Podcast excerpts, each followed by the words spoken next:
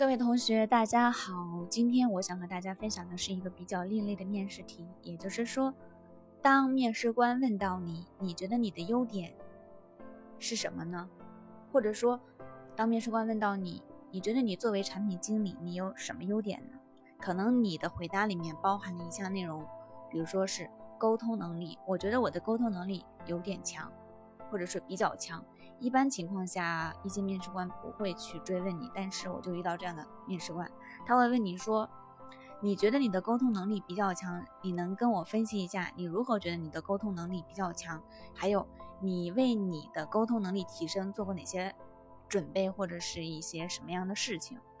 那我大概呢，就是根据我自己的经验跟大家分享一下。关于沟通这方面呢，我觉得是产品需要很强的沟通能力。我认为每个产品经理都应该具备的一项技能，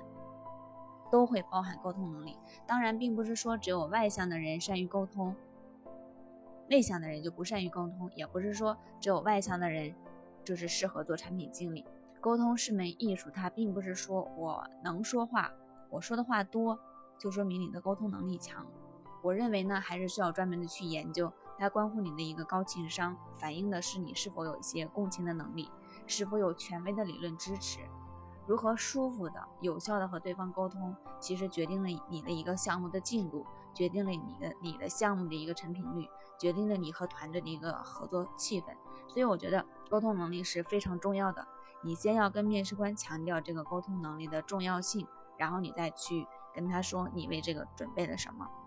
那对于我自己来说呢，我平时比较喜欢一些辩论类的节目，还有演讲类的节目。我可以大概的举几个例子，就比如说前段时间一个不错的综艺节目叫《奇葩说》，它是在一种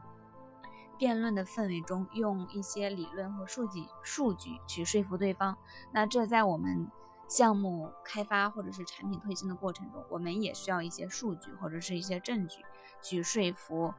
呃，开发或者是其他的测试人员，或者是团队的其他成员，然后去说服他们去推进我们这个项目的进程。那除了这个之外呢，我平时平时还会比较喜欢看书，跟产品比较贴近的一个，比如说是非暴力沟通，还有关键对话这样的书籍，它都会告诉我们如何去高效率的沟通。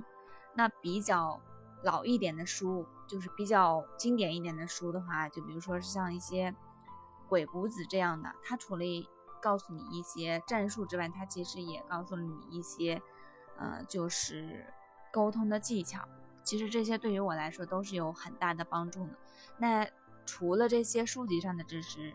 电视上、电影上的知识之外呢，我还是在平时的生活中，跟我的朋友也好，跟同学也好，我在沟通的时候，我不是说去聊大天。就是单纯的聊天，而是说有逻辑的、有证据的去说服对方，让对方去接受我的观点，是这样去进行沟通的。对我觉得我的分享大概就是这样的，你可以去告诉他你做过哪些准备。一般来说呢，沟通能力它是一门艺术，它需要去训练，但是很少的人去训练，因为在我看来，而且我身边的人也很少人专门去做一些关于沟通的训练，因为他。不像是演讲那么有技术性，需要去告诉你一些演讲的技巧。但是，沟通这个关键的点还是在于一些情绪的控制，还有一些共情能力，会不会换位思考？嗯，当然，我的回答就是这样的。呃，如果大家想要了解一些关于沟通的呃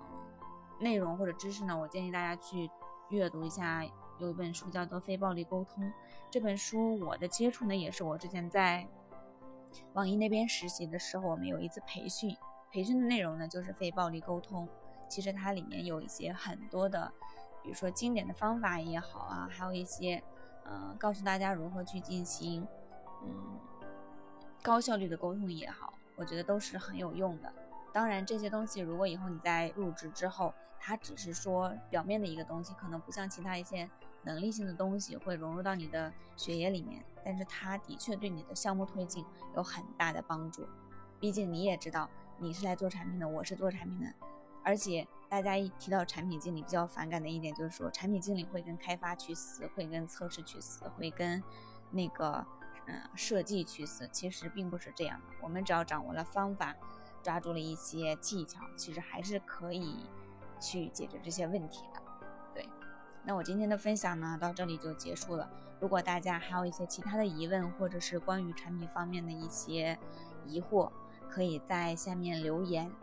嗯，我呢也不是专业的做培训的，我只是把我一些产品的感想和一些方法分享出来。如果可以帮助到大家呢，那最好；如果没有帮助到大家呢，也希望不要大家不要以一种恶意的态度去攻击。好了，今天的分享到这里就结束了，感谢大家的聆听，我们下期再会。